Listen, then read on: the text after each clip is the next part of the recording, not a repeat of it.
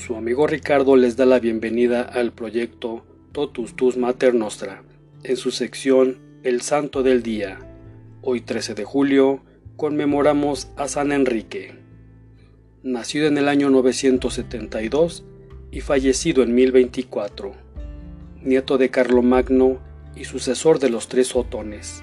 Fue el más grande apóstol de la paz en el segundo decenio del siglo XI y uno de los más destacados promotores de la civilización occidental, colaborando a la labor del papado y de los monjes de Cluny, de cuyo abad San Odilon fue gran amigo. Seguramente a la primera impresión, nadie habría creído que bajo la pesada armadura de aquel caballero que cabalgaba con sus numerosas tropas por las grandes llanuras del imperio alemán, se escondía un santo.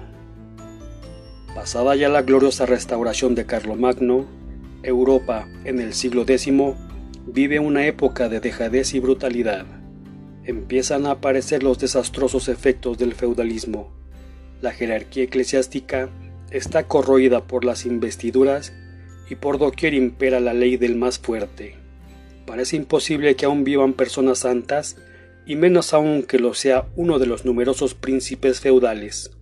Nos hallamos en la corte del duque de Baviera, Enrique el Batallador, y de su esposa Gisela de Borgoña. En el castillo ducal se celebran grandes festejos porque ha nacido el príncipe heredero. Se le impone, como a su padre, el nombre de Enrique. Los primeros años pasan plácidamente, pero pronto es víctima de la persecución. Su padre ha sido vencido en una de las interminables guerras familiares y se ha visto obligado a huir.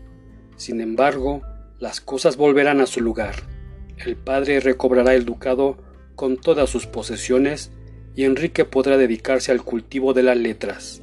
Bajo la dirección de Wolfgang, el santo obispo de Ratisbona, Wolfgang no solo forma su inteligencia, sino también su voluntad, dándole una esmerada educación cristiana y una sólida piedad.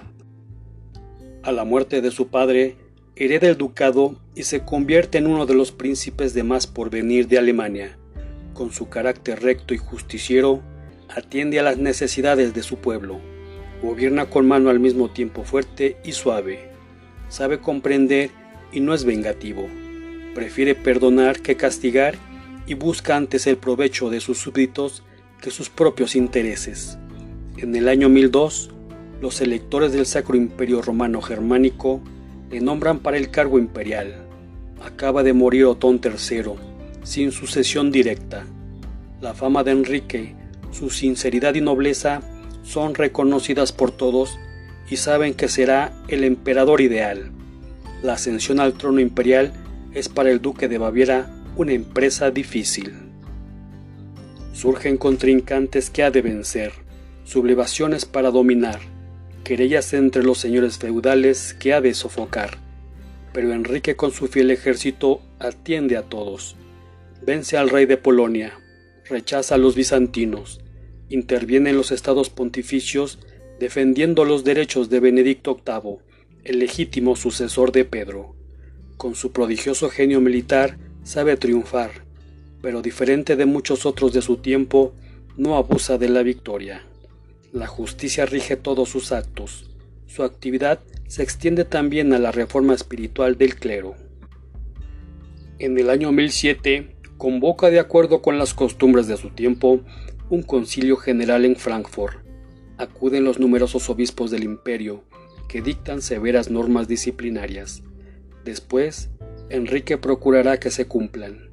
Restablecido el orden en el imperio y protegidas las fronteras, Enrique empezó a reinar con todo su poder. En el año 1014, junto con su esposa, fue ungido y coronado rey por el propio pontífice en Roma. Seguramente pocos reyes tuvieron ya en vida tan buena fama, con muchísima veneración, y gozaron del amor de sus súbditos como este nieto de Carlomagno. Muestra de su gran virtud es este ejemplo.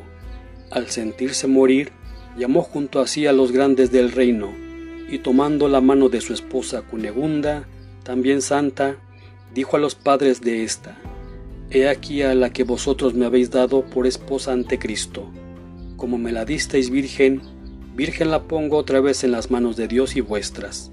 Sus restos reposan en la Catedral de Bamberg. San Enrique realizó lo que a muchos puede parecer imposible, ser emperador, vivir continuamente ocupado en los problemas públicos de guerras y llegar a santo. Si Enrique de Baviera lo llevó al término, fue porque en el ejercicio de su cargo vio un servicio al prójimo y a Jesucristo.